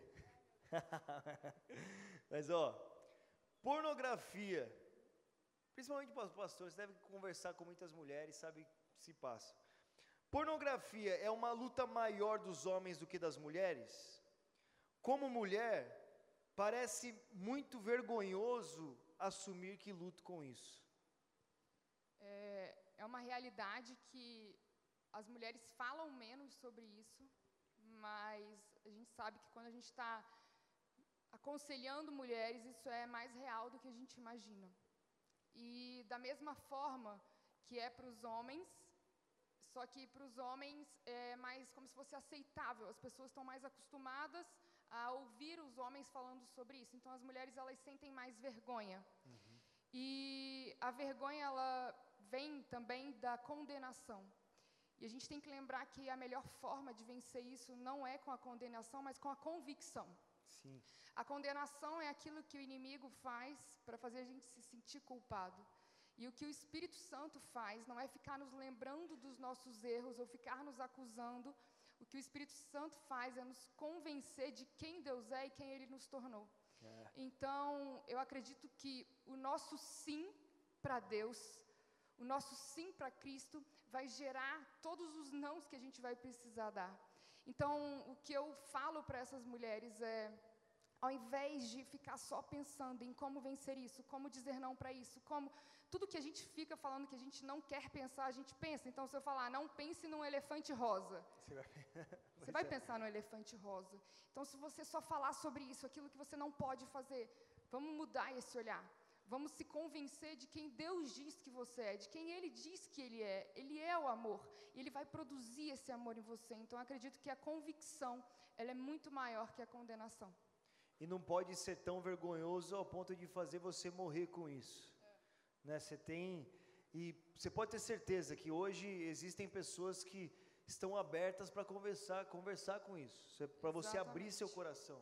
Você não está sozinha, sabe? Aqui Isso. esse ambiente é, é um propósito para isso, é para você perceber que muita gente passa por isso, nós passamos por isso, e existe uma saída, você não está sozinho nessa luta, não é uma caminhada solitária, sabe? É uma caminhada em conjunto, é uma família que persevera juntos, que abre o coração um para o outro, que caminha para um lugar de perfeição em Cristo, mas se você não está caminhando sozinho, não, não esconda isso, Isso. ao ponto de você morrer com isso. Isso. Ó, uma pergunta de um casal namorando aqui, ó. Mano, o bicho tá pegando no namoro. Queremos casar. Ó, isso é bom, você quer casar, isso já é uma coisa boa. Não temos grana, isso não é tão boa assim. Queremos muito sexo, mas queremos Deus. O que fazer? Ó, todas as coisas aqui são, que estão querendo são boas. É só encaixar no lugar certo, na coisa certa, na hora certa. Não é? Eu, é assim, eu, isso aqui, ó. Pensando para você, eu, eu- alguém que vai casar, vou falar para você. É muito importante você pensar no porquê você está casando.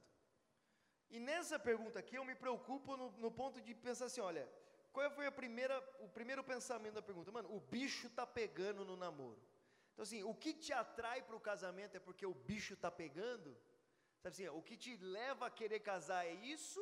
Ou você entendeu o propósito de Deus em construir uma família, em, em ter um lar, em uma família que glorifica ao Senhor, na construção de longo prazo naquilo que você está fazendo, sabe? É, é começar, Jesus fala assim, ninguém começa uma construção sem calcular o custo, é você perceber muito bem. Eu tenho medo da pessoa que está perguntando isso, está pensando o casamento só como um objetivo sexual.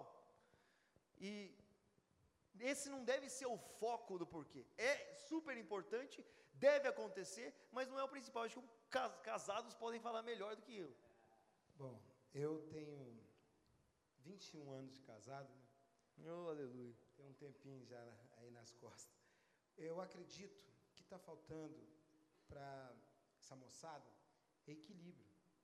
Equilíbrio de vida, equilíbrio de pensamento, um equilíbrio que Deus pode dar, né? Então, eu acredito que se o cara gosta de sexo, realmente o ambiente do casamento é o, é o lugar certo, né? E, mas eu acredito que essa pessoa tem que entender que para casar tem que ter alguns preparos. E foi o que te. Senão a última coisa que vai acontecer é. No meio do estresse nada acontece, né? Com certeza. Nós temos querido doutor Hugo, pastor também aqui, que ele sabe que e ele me ensinou algumas coisas que se tiver estressado não acontece mesmo, né?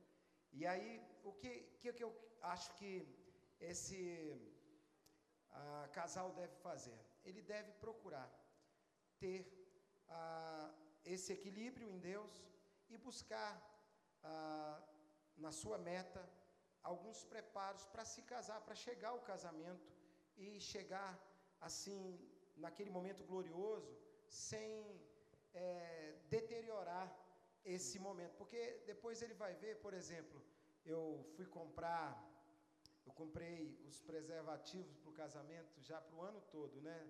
Você estava falando sobre que tem que fazer sempre. Eu já estou com 21 anos, eu comprei 12 preservativos, um para cada então, assim, a moçada que ainda não casou, relaxa, manda ver. No começo é só flores. Mas a é vida bom é mais casar, do sim. que isso. Bom, vou, vou falar rapidinho também. né, é difícil falar de um, de um- de um casal, né, de namorados, que a gente não tem tanto contato, né? Então a gente tenta ah, aconselhar da forma mais prática. Então, assim, se você vai correr uma corrida, é bom você saber qual é o começo e qual é o fim dela. Porque o- você ter um- uma data limite mostra o quanto que você vai ter que se esforçar para isso. Então depende da sua idade. Se você tem 16 anos de idade, você está vivendo tudo isso, eu ia dizer, meu irmão, se você realmente ama Deus, você deve amar mais a Deus agora do que a sua namorada. é porque isso, isso vai te atrapalhar, não é a hora. Você vai ter que ter esse equilíbrio, como, como o Luca falou. Às vezes você vai perder anos da sua vida lutando com algo que você nem precisava. Você podia estar fazendo outras coisas, você podia, enfim. Então depende muito assim. eu, eu aconselharia, qual é o prazo que vocês têm? Você fala assim, não tem como casar, mas sempre tem. Então, você tem idade, enfim, e começaria a bolar um plano para isso acontecer. Então, o meu plano, no meu caso, aconteceu muito rápido. Uhum. Eu noivei, namorei e casei em seis meses. Foi mais fácil do que em seis anos, né? o meu casamento vai ser assim também. Aí, você é. pegou um som sem saber, tá vendo? É, tá vendo? Glória a Deus. A gente desconhecia muito tempo, mas vai ser tudo em seis e meses. E o que, que aconteceu na tá minha vendo, vida? Quem sabe pessoal, você recebe essa unção aí também. Receba! Amém. É. Então, na minha vida pessoal, eu tive três namoradas e todas muito rápido. Porque, cara, eu olhava e dizia assim: qual é a visão que eu tenho para minha vida, qual é a visão que elas têm. Então, meu namoro mais longo durou três meses, né? Porque eu sabia que era algo que, que não ia dar certo. Se eu continuasse o namoro, só ia me tirar daquilo que eu mais Sim mais queria na minha vida. Já quando eu conheci a Shaila, eu falei assim, cara, osso dos meus é. ossos, carne da minha carne, essa é a Eva, né? e aí nós começamos a conversar, a planejar tudo, e nós pudemos fazer tudo isso de uma maneira que foi muito saudável para a gente. Né? E as pessoas diziam assim, mas não é muito rápido? Eu falei, depende, eu esperei a vida inteira, então para mim não é rápido. então eu é. esperei por isso, eu não estava fazendo outras coisas. Então, vai muito da, das premissas que você tem, dos valores que você carrega. E dentro desses valores do direcionamento de Deus, o Espírito Santo e vai te conduzir ao que fazer. O mais importante é você ouvir a voz do Espírito. Tem gente que ele vai falar, para. Tem outras vozes que vai falar, meu irmão, agora acelera. E aí quando você ouve a voz de Deus, qualquer decisão fica mais fácil. Então, é, eu acho, acho que, é que tudo que nós estamos falando aqui é, de, é em cima de um, de um princípio básico. Existe um Deus, Criador dos céus e da terra, existe um propósito maior do que toda a nossa vida. É o que Paulo falou assim: ó, se Jesus não ressuscitou dos mortos, a nossa pregação é vã. Não é de nada, não serve na viva do jeito que você quiser. Mas se Deus existe, se tudo que nós estamos falando existe, a forma de se viver e se pensar é muito diferente. Muda-se a forma como se enxerga a vida, muda os planos da vida, muda onde você quer chegar, muda o que você quer fazer. Entendendo isso, você calcula muito melhor os seus passos. Só que, ó, e se, mas se hormônios estão em nós e são criados por Deus, por que devemos evitar quando eles estão à flor da pele? Temos que negar algo que o próprio Deus criou? Aleluia. É igual os penhascos, né? Deus criou os penhascos, vou evitar, vou pular de cima deles, meus irmãos. Deus criou o fogo, por que não me jogar no fogo, queimar logo tudo aí? Por quê? eu acho que mais do que hormônio, Deus criou hormônio, criou, mas Deus também nos deu um cérebro, olha que coisa incrível. E mais do que cérebro, Deus nos deu o Espírito Santo, sabe, Deus nos deu um, um, um caminho a se viver. Então, assim, nessa, nesse momento, nessa área, eu acredito que a gente tem que pensar muito bem. Não é banal como a humanidade ensina hoje. Não é uma escolha qualquer. Nós não podemos banalizar a criação nesse tanto sabe, pensar de uma forma egoísta, olhar de uma forma só voltada para o seu próprio prazer, vai além disso. A vida é mais do que isso, sabe? É, existem coisas mais importantes a se viver e por isso que a gente tem que pensar. A gente não pode usar, às vezes é, a, a, é, a, gente usa isso como uma, uma muleta para aquilo que a gente quer fazer. Não, não, porque tem hormônio, tem hormônio, tem hormônio. Eu também tem hormônio, mas tem cérebro também. Tem cérebro e tem uma responsabilidades. A gente não pode viver uma vida, a gente quer ter prazeres de adulto e responsabilidade de adolescente. Não pode ser assim. A gente tem que levar a sério o que Deus nos deu, a vida que Deus nos deu e a vida do próximo também. Agora, um relacionamento pode dar certo depois de ter acontecido relações sexuais? A gente está falando de tudo, de servir a Deus, mas se aconteceu, Deus pode restaurar? Com certeza. Deus, Deus ressuscita Deus, os mortos, né? Deus pode restaurar tudo. Né? e você só tem que ter noção de uma coisa. Se você pegar um papel e colar um papel no outro, e depois tentar, você que tem uma vida, eu falo isso com muita propriedade, com muita vergonha. Eu fui criado na igreja. Eu fui, meu pai foi pastor a vida toda. E infelizmente eu me desviei dos caminhos do Senhor. Só que, voltando à história do papel, se você levar uma vida promíscua, e se você colar um papel no outro e depois tentar tirar os pedaços, vai ficar o seu pedaço nele. Se você não casar com essa pessoa por resto da vida, um pedaço seu vai ficar naquela pessoa. Deus perdoa? Deus perdoa. Porém, teremos algumas consequências e situações na vida que, se você não chegou nessa fase, não mude de fase, por favor. Não mude de fase, permaneça em Deus. É o que eu falo para o meu filho. Meu filho, fazendo 20 anos agora. Por gentileza, tome tento na sua vida. Não faça, e eu falo abertamente para ele: não faça o que seu pai fez. Eu queria que essa juventude, essa moçada, pastor, pudesse entender que casar, como disse meu querido pastor Luca, não banalizando o sexo, é muito importante. É muito importante. Respondendo à pergunta, se Deus perdoa, com certeza. Porém, você vai ter que entrar num processo de cura. Procure um discipulador, procure alguém para te discipular e para que você possa caminhar em vitória, você ter alguém para ir te orientando nessa área. É, e, é muito interessante isso, porque Deus é um Deus que restaura a alma por completo, mas há um processo para isso acontecer.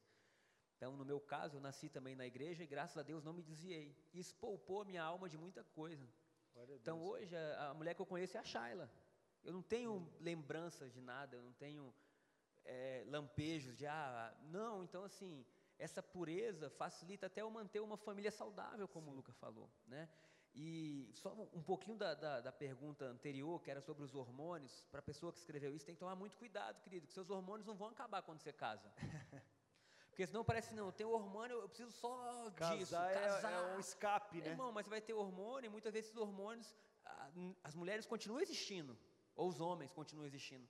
Então, o hormônio tem que estar submetido ao seu domínio próprio, ao seu cérebro, aquilo que Deus está fazendo, porque senão você vai se colocar em um lugar muito perigoso. Você vai se andar por um desejo, você vai ser pouco diferente dos animais, né?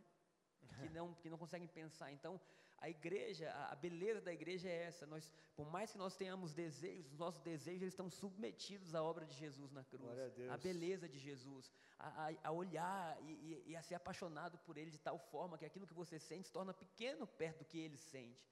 Então, acho que essa é a beleza do Evangelho, é isso que a gente tem que trabalhar para que a gente possa mudar, fazer essa revolução na área de sexualidade, não só no Brasil, como eu creio no mundo também. E Deus é poderoso para isso. E nessa pergunta aqui de Deus pode restaurar? Deus, Deus pode, Deus realmente transforma, Deus faz, Deus, Deus restaura. O Evangelho é uma, é uma verdade de redenção, é uma redenção da humanidade, não só de uma vida sexual pervertida, mas de todas as formas, em todas as áreas. Mas eu acredito que um, um casal que pergunta isso, a pessoa que viveu isso, eu me pergunto: Deus pode e Deus quer, mas será que você quer que Deus restaure? Eu acho que a pessoa que deseja que Deus faça dar certo é uma pessoa que também quer que dê certo. E eu acredito que se você quer que dê certo, você viverá segundo a vontade de Deus, porque você sabe que é a vontade certa de se viver. Então assim, vai de uma resposta sua, Deus, Deus pode fazer, Deus pode, mas eu quero que Deus faça. Eu também quero que seja restaurado, e se eu quero que seja restaurado, eu vou viver segundo a vontade de Deus, porque eu sei que é a vontade boa, perfeita e agradável. Agora, uma outra pergunta de uma outra menina. Ó, essa vai ser a pergunta mais difícil, né, essas mulheres. Ó, eu sou virgem, mas meu namorado não, e vive forçando a barra. Devo terminar?